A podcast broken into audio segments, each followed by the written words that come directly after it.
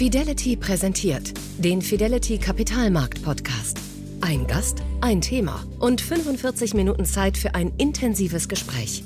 Kapitalmarktstratege Carsten Röhmheld widmet sich jeden Monat einem kompetenten Gast und einem Thema, das die Gesellschaft prägt, das die Politik beschäftigt, das Unternehmen herausfordert und das die Kapitalmärkte bewegt. Wir leben im Zeitalter der Maschinen. Technologiekonzerne dominieren das Geschehen am Kapitalmarkt. Die sogenannte künstliche Intelligenz bricht immer mehr in unseren Alltag herein.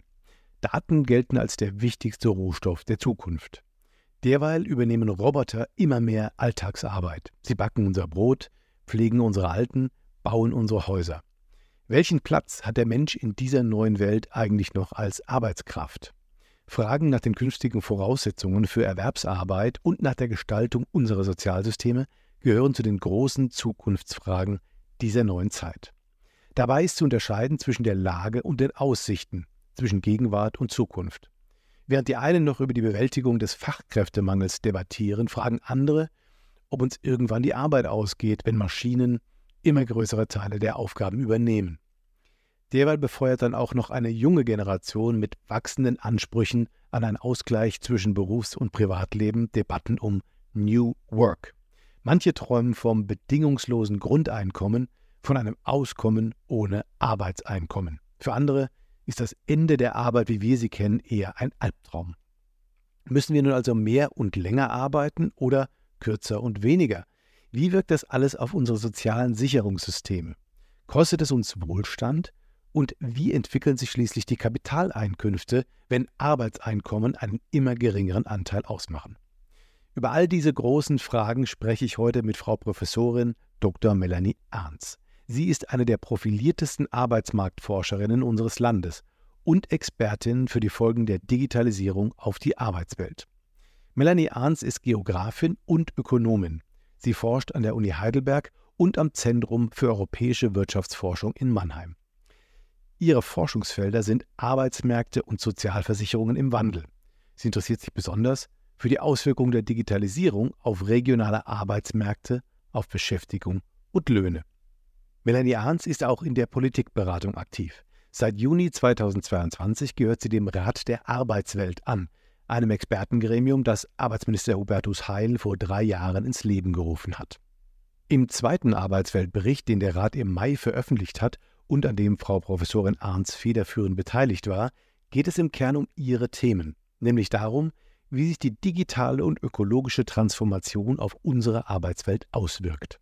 Darüber wird sie uns gleich berichten. Und, so viel sei vorweggenommen, sie ist überzeugt davon, dass uns die Arbeit nicht ausgeht. Im Gegenteil.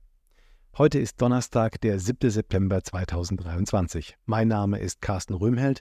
Ich bin Kapitalmarktstratege bei Fidelity und ich freue mich sehr auf das kommende Gespräch mit Melanie Arns im Kapitalmarkt-Podcast von Fidelity. Herzlich willkommen, Frau Arns. Ja, vielen Dank, Herr Römert. Vielen Dank für die nette Einleitung. Äh, liebe Frau Arns, vor einigen Wochen äh, hatte ich eine Studie des Stanford-Instituts auf dem Tisch und die Forscher haben im Auftrag der Investmentbank Goldman Sachs berechnet, dass zwei Drittel der US-Berufe in irgendeiner Form von künstlicher Intelligenz betroffen sind. Und ein Viertel bis zur Hälfte ihrer Arbeit soll durch KI ersetzt werden können. Weltweit seien das bis zu 300 Millionen Jobs, die dann ersetzbar wären. Das ist eine gewaltige Zahl. Und auch in Deutschland gibt es immer wieder Warnungen, dass Computer den Arbeitnehmern ihren Platz wegnehmen. Jetzt habe ich schon erwähnt, Sie sind überzeugt, die Arbeit wird uns nicht ausgehen. Wie passen diese beiden Dinge eigentlich zusammen? Ja, die Zahlen, die Sie gerade genannt haben oder die Zahlen, die immer wieder kursieren, die sind natürlich oft ja sehr alarmistisch und ähm, sorgen dann für genau die Schlagzeilen, die Sie auch nannten. Ich glaube, das Problem liegt oftmals daran, diese Zahl richtig einzuordnen. Und auch in der Studie von Goldman Sachs wird das eigentlich getan, aber natürlich bleibt dann immer diese Zahl, die verfängt äh, und die dann so ein bisschen äh, diese, diese Angst schürt, uns könnte eben die Arbeit ausgehen. Ähm, de facto ist aber der Einfluss von technologischem Wandel immer schon und auch heute. Ich glaube, künstliche Intelligenz ist da auch nicht viel anders. Über die Unterschiede werden wir sicher noch sprechen, aber auch nicht viel anders hat einfach sehr viele komplexe Anpassungsprozesse ähm, in, zur Folge. Ähm, und im Grunde ist es eben nicht damit getan zu sagen, was kann eine Technologie, eine neue Maschine an Tätigkeiten übernehmen, sondern wir müssen eben auch immer über die ganzen weiteren Aspekte reden, die Technologie äh, dann bewirkt. Zum einen eben das Schaffen neuer Jobs. Ähm, es entstehen neue Berufsfelder. Äh, es gibt zum Beispiel eine, eine, auch eine sehr interessante Studie von David Author und, und Co-Autoren, die zeigt, dass ein großer Teil der Berufe, in denen Menschen heute arbeiten, vor 50 oder 70 Jahren noch überhaupt nicht existiert haben. Und das ist genau so ein ja, eine starke Evidenz dafür, dass wir einfach immer einem ständigen Wandel, Wandel unterliegen, einfach was Arbeit ist. Also was Arbeit ist und womit wir uns beschäftigen, womit wir auch unser Einkommen verdienen, das lag, lag immer schon einem Wandel äh, zu jeder Zeit. Äh, und das ist insofern jetzt auch nicht anders. Ähm, insofern wird eben auch die künstliche Intelligenz uns zum Teil Aufgaben abnehmen. Das wird an anderen Stellen aber neue Berufsfelder schaffen. Und selbst wenn wir jetzt auf die Berufe fokussieren, die tatsächlich sozusagen von diesen Ersätzen betroffen sind, ja, also Berufe, die eben jetzt potenziell, wo potenziell, sagen wir mal, ein Viertel der Aufgaben oder auch vielleicht 50 Prozent der Aufgaben von KI zum Teil übernommen, ich würde zum Teil aber eher sagen, unterstützt werden können, dann bedeutet das eigentlich oftmals, dass sich diese Berufe wandeln, aber nicht, dass die Berufe per se verschwinden. Insofern finde ich immer dieses in den Raum stellen, also dieses, dieses Berechnen von 300.000 Jobs es stehen sozusagen auf der Abschussliste, so klingt das ja immer so ein bisschen, ähm, oder, drei, oder entsprechende Millionen, je nachdem, äh, ob man das global skizziert oder eben für ein einzelnes Land, ähm, dann ist das natürlich äh, eine problematische Zahl, weil es all diese, diese Effekte nicht mit äh, einkalkuliert, die das am Ende dann auch wieder in Relation setzen und die dazu führen, dass wir eben dann doch sehr viel mehr Arbeit am Ende haben, als wir denken. Also de facto unterm Strich, die Leute werden anders arbeiten, die Berufe ändern sich. Deswegen werden sie aber noch lange nicht entlassen, sondern die meisten werden von ihren Arbeitgebern weiter geschult, auf vielleicht andere Tätigkeiten gesetzt, bleiben aber sehr wohl weiterhin beschäftigt. Äh, und zum anderen, selbst wenn eben zum Teil Entlassungen passieren sollten, dann entstehen aber eben natürlich auch andere Tätigkeiten an anderer Stelle, neue Berufe. Und unterm Strich ist uns die Arbeit in der Vergangenheit nicht ausgegangen. Und ähm, ich sehe auch keinen Grund zu denken, dass das jetzt der Fall sein sollte, nur weil KI jetzt plötzlich andere Berufe betrifft, als das vielleicht vorher der Fall war. Das stimmt absolut. Man geht immer davon aus, dass KI so ein ganz großer Schlag ist und nicht so eine graduelle Änderung, sondern irgendwie auf einmal unheimliche Produktivitätsfortschritte dann äh, verbuchen kann. Aber Sie haben natürlich völlig recht und das ist auch fairerweise in der Studie enthalten. Das geht, das geht, die Studie geht nicht von Massenarbeitslosigkeit aus, sondern davon, dass eben auch neue Berufsfälle entstehen. Deswegen ist die Zahl am Anfang erschreckend. Ähm, aber dann ähm, muss man natürlich auch fragen, wie viele davon können in neue Arbeitsplätze kommen. Aber warum ist jetzt dieses Phänomen, diese Angst vor der Automation, wie Sie das selbst auch in Ihrer Forschungsarbeit beschreiben, warum ist diese Angst besonders groß? Wie kann man das erklären, dass es jetzt gerade bei diesem Thema so ausgeprägt der Fall ist? Ich glaube, das ist gar nicht bei diesem Thema besonders ausgeprägt der Fall. Wenn wir in die Vergangenheit schauen, dann hat es das immer wieder gegeben. Im, Im 19. Jahrhundert haben die Luditen schon äh, versucht, die eine oder andere Maschine zu zerstören, von der sie glaubten, dass sie ersetzt würden. Ähm, also es gab immer wieder Aufstände, tatsächlich Streiks, ähm, gegen neue Technologien, weil man die Befürchtung hatte, dass dadurch die eigene Arbeit gefährdet wird. Ähm, also das ist insofern ein, ein wirklich wiederkehrendes Phänomen seit der ersten Industrialisierung. Insofern würde ich sagen, ist das einfach gar nichts Neues, sondern äh, wirklich ein, ein altes Narrativ, das einfach immer wieder mit neuen technologischen Wellen befeuert wird. Und wenn Sie mich fragen, warum das so ist, dann glaube ich, hat das viel damit zu tun, dass ähm, wir, wenn wir das sozusagen historisch betrachten, immer sagen würden, wir haben natürlich von jeder industriellen Welle ähm, sehr profitiert. Auch im Hinblick auf Wohlstand, Produktivität ist gewachsen, irgendwann ist auch Wohlstand in der Breite gewachsen. Wir haben als Gesellschaft sehr davon profitiert. Aber was die Leute am Anfang sehen, ist natürlich zunächst mal die Gefahr für ihren eigenen Beruf, für ihr eigenes Einkommen, weil natürlich diese anderen Effekte zum Teil einfach eine, eine, anderen, einen anderen Zeitrahmen brauchen. Also wir wissen zum Beispiel, dass neue ähm, technologische Innovationen eine ganze Weile brauchen, bevor wir wirklich starke gesamtwirtschaftliche Produktivitätseffekte tatsächlich finden.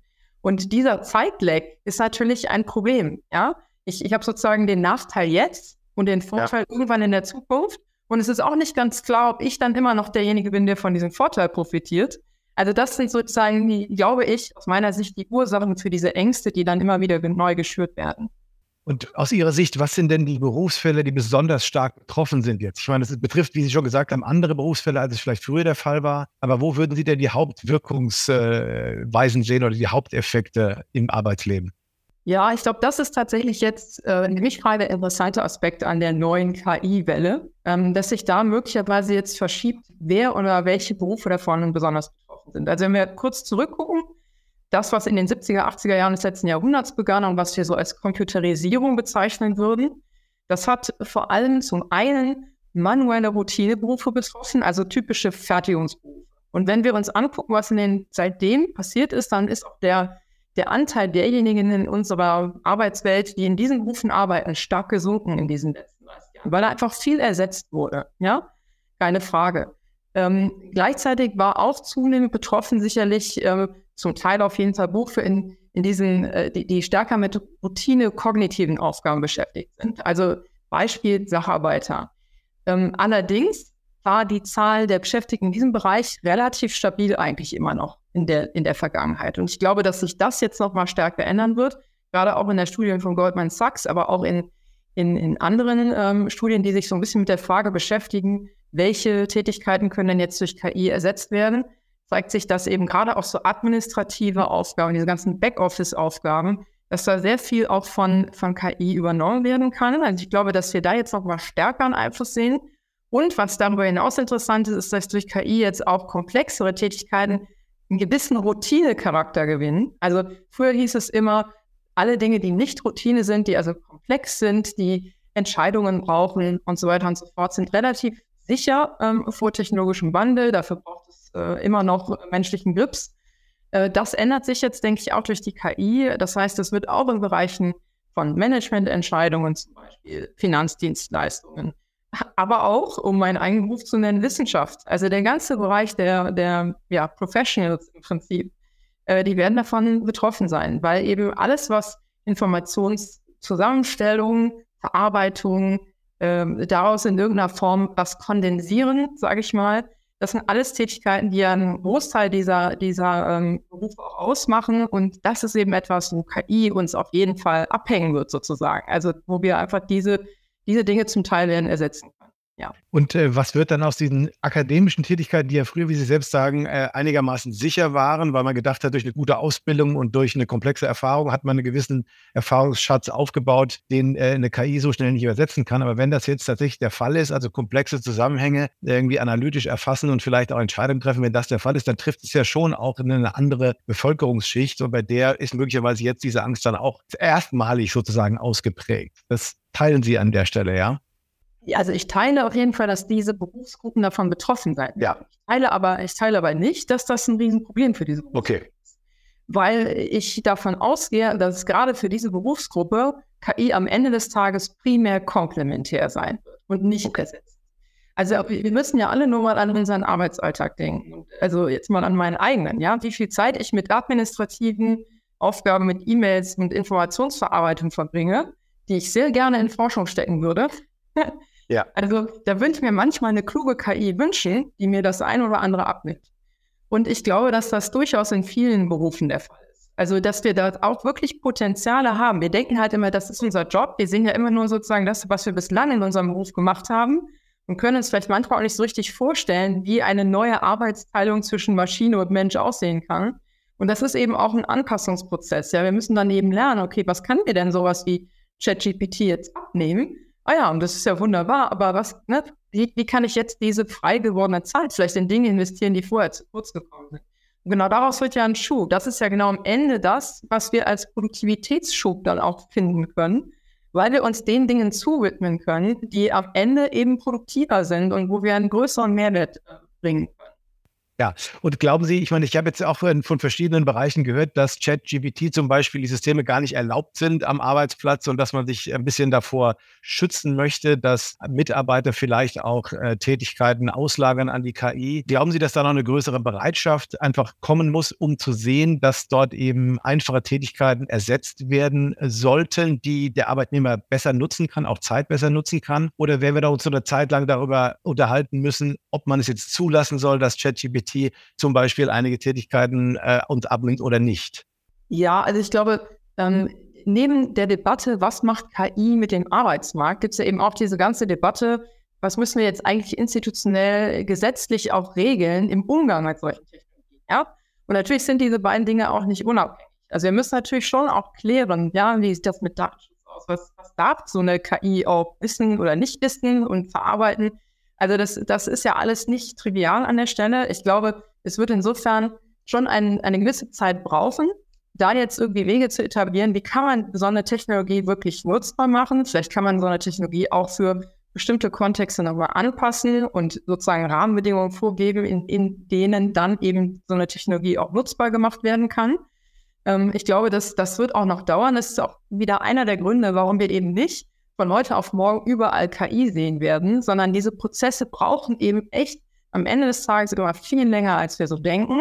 Es gibt natürlich jetzt schon einen Schub, da reden wir auch alle drüber, durch natürlich äh, die Veröffentlichung von ChatGPT und ähnlichen äh, Tools. Aber trotzdem, wie Sie schon sagten, um das in der Breite der, der betrieblichen Praxis äh, zu etablieren, da auch mit den, zum Teil auch erstmal mit der betrieblichen Mitbestimmung und so weiter auch auszuhandeln, ne? für was wollen wir das nutzen, was wollen wir das auch nicht nutzen, das sind ja alles Dinge, die wirklich Zeit brauchen. Trotzdem bin ich davon überzeugt, in der mittleren Frist wird das eine Technologie sein, die in der Breite verfängt. Eigentlich ähnlich wie eben der äh, Personal Computer. Also ich glaube, es wird, ne, man spricht ja auch immer von der General Purpose Technology. Ich glaube, dass das hier auf jeden Fall gegeben ist, die, die Bedingungen dafür. Insofern wird sich das in der Breite durchsetzen, aber es ist ein Prozess, der einfach auch Zeit braucht. Und das würde mich genau mal interessieren, wie Sie den zeitlichen Rahmen sehen, denn ja, bei früheren Übergängen oder industrielle Revolutionen und ähnlichem hat es auch eine lange Zeit gedauert, bis die Dinge wirklich voll etabliert waren. Und da in der Zwischenzeit sind doch einige soziale Härten auch entstanden. Und in der Zwischenzeit war natürlich große Arbeitsplatzverluste zu sehen und so weiter. Also diese langfristig sind sie optimistisch, aber kann diese Übergangsphase schmerzlich werden, theoretisch? Ja, aber wenn Sie das so fragen, gehen Sie ja schon wieder so ein bisschen von diesem Bild aus und da kommt die Technologie, dann werden die Leute vor die Tür gesetzt und die neuen Jobs, die entstehen aber dann ja wegen der Produktivität erst in zehn Jahren, also haben wir dann ein Problem. Das sehe ich ehrlich gesagt so gar nicht. Also, und, und zwar aus verschiedenen Gründen. Also, zum einen, wir haben ja in Deutschland, trotz der Bildungsprobleme, die wir haben, ja, da könnten wir auch eine ganze Stunde drüber reden, aber wir haben ja trotzdem nach wie vor ein hohes Bildungsniveau. So, das heißt, der Arbeitgeber hat jeden Grund, gerade auch vor dem Hintergrund des Fachkräftemangels, die gut ausgebildeten Leute mitzunehmen, ja, und eben nicht vor die Tür zu setzen, sondern sich eher zu überlegen, da kommt jetzt eine neue Technologie und äh, für bestimmte Mitarbeiter werden da Zeiten frei oder der Beruf, der, der, der Arbeitsplatz verändert sich. Ja, wie, wie kann ich das Tätigkeitsfeld so verändern, dass es eben am Ende wieder für alle Seiten gewinnbringend ist, ja? Und das heißt, ich glaube, ganz viele Anpassungsprozesse passieren letztendlich in den Betrieben und in den Firmen. Wir wissen auch, dass, dass Betriebe, die eben solche Technologien etablieren, auch mehr weiterbilden, weil sie eben versuchen, dann auch ihre Leute genau an diese Technologien, an die Nutzung anzuführen. Also da, da mache ich mir wesentlich weniger Sorgen als jetzt in einer, sage jetzt mal, ersten industriellen Revolution, wo wir über Weiterbildungsprogramme und all das überhaupt mal nicht gesprochen haben und wo Arbeit auch so ja, äh, so, so vielfach vorhanden war, dass gar keine Notwendigkeit bestand, den, den Einzelnen sozusagen zu fördern. Ich glaube, da sind wir in einer anderen gesamtgesellschaftlichen Situation und deswegen glaube ich auch, wird es diese starken sozialen Härten, von denen Sie sprachen, in der Form nicht geben. Okay, also ein gradueller Prozess, der sozusagen Schritt für Schritt das Ganze dann aufnimmt und könnte sich auch wunderbar fügen mit dem, äh, den neuen Ansprüchen der neuen Generation, die ja ein bisschen mehr zwischen Beruf und Privatleben vielleicht äh, Ausgleich sucht und wenn dann KI tatsächlich Teil dessen übernehmen kann, was wir an Zeit einsparen können, dann wäre das natürlich eine sogenannte Win-Win-Situation sozusagen. Ja. Kommen wir zum zweiten Themenblock und äh, da geht es um Vorsorge und Kapitaleinkünfte. Wir haben jetzt viel gesprochen über Maschinen, KI, Robotik und so weiter, dass natürlich die Technik größere Teile der Wertschöpfung in den Wohlfahrtsstaaten übernehmen kann. Wie wirkt sich das in Zukunft denn aus? Denn Maschinen erwirtschaften ja kein Arbeitseinkommen, sondern Kapitaleinkünfte. Jetzt könnte man ein bisschen argumentieren, das könnte noch zu einer größeren Spaltung führen insgesamt, weil ja das Kapital sozusagen jetzt schon viel Geld verdient und die Arbeitnehmer in den letzten Jahren eigentlich immer mehr den kürzeren gezogen haben sozusagen. Wird das nicht die Balance noch mehr zugunsten von Kapitaleinkünften vielleicht verschieben auf globaler Basis betrachtet?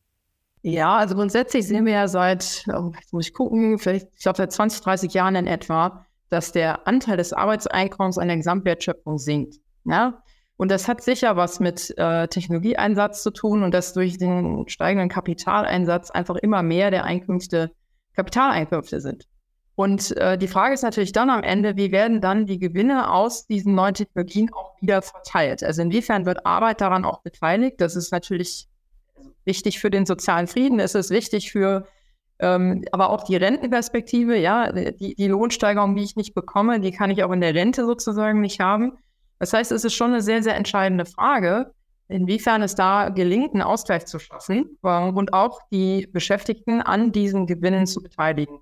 Ich glaube, dass wir da im internationalen Vergleich in Deutschland eigentlich relativ gut aufgestellt sind, weil wir nach wie vor ein starkes Tarifsystem haben, äh, wo wir eben genau auf dieser Ebene versuchen, einen Ausgleich zu schaffen zwischen äh, der Arbeitgeber- und der Arbeitnehmerseite. Wenn wir jetzt an die Lohnverhandlungen aktuell denken, die natürlich auch ja, je nach Industrie unterschiedliche Motivationslagen haben, aber es geht natürlich genau auch darum, ja, immer für die Beschäftigten da einen Teil äh, zu sichern.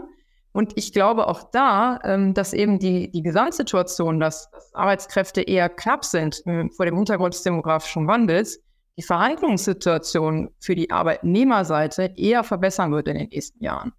Und gerade auch wenn wir, wenn wir mal an, an klassische, ich sage jetzt mal eher schlecht entlohnte Bereiche denken, die jetzt gar nichts mit Technologie zu tun haben, nehmen wir mal den ganzen Bereich hier ähm, Tourismus und so weiter, die ja nach der Corona-Situation plötzlich äh, über einen Arbeitskräftemangel in starker Form klagen, dann kann es natürlich auch tatsächlich die Löhne in diesen Sektoren anheben und möglicherweise dann äh, auch immer wieder eben zu so einem Ausgleich führen. Es ist schon erstaunlich. Da haben wir eben noch gehört, dass wir von einer massiven Umgestaltung unserer Arbeitswelt stehen und dass Kapitaleinkünfte für die Produktivität immer wichtiger werden als menschliche Arbeitskraft. Und trotzdem sind Sie optimistisch, liebe Frau Arndt, dass die Arbeit uns nicht ausgeht und dass sie so schnell auch nicht schlechter bezahlt werden wird. Ich danke Ihnen ganz herzlich für diese Perspektive. Bis hierher nehme ich schon mal mit. Sorgen darum, dass die Maschinen den Menschen die Arbeit und ihr Einkommen wegnehmen, sind unnötig. Vielmehr dürfen wir uns darauf freuen, dass künstliche Intelligenz uns bei unserer Arbeit immer stärker unterstützt. Im zweiten Teil unseres Gespräches werden wir noch genauer auf den Standort Deutschland schauen. Wo hapert es bei der Digitalisierung in unserem Land? Wie sind die Voraussetzungen für künftiges Wachstum durch neue Technologien? Und was können Unternehmen was kann aber auch der Staat tun, damit wir zukunftsfähig bleiben? Liebe Frau Arns, ich freue mich schon auf die Fortsetzung. Und ich freue mich auf Ihre Anregungen und Kommentare, liebe Zuhörerinnen und Zuhörer. Mailen Sie mir gerne Ihre Fragen und alles, was Sie zu dem Thema beschäftigt. Den Kontakt finden Sie wie immer in der Podcast-Beschreibung. Und wenn Ihnen unser Podcast gefällt, abonnieren Sie ihn und empfehlen Sie uns weiter. Das geht auch über Likes und positive Bewertungen bei Ihrem Podcast-Programm. Schon mal vielen Dank im Voraus für Ihre Rückmeldungen und ich empfehle den zweiten Teil unserer Folge zur Zukunft unserer Arbeit im Zeitalter der Maschinen. Wir hören uns, Ihr Carsten Röhmheld. Das war der Fidelity Kapitalmarkt Podcast mit Carsten Röhmheld. Weitere Informationen finden Sie in der Podcast-Beschreibung und auf fidelity.de. Wertentwicklungen in der Vergangenheit sind keine Garantie für zukünftige Erträge und Ergebnisse. Der Wert von Anteilen kann schwanken und wird nicht garantiert.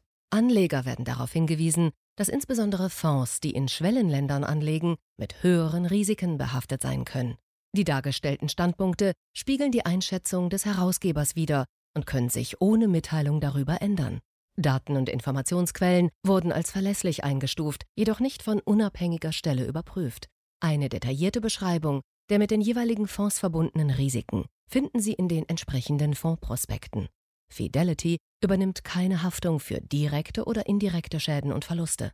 Weitere Informationen finden Sie unter fidelity.de.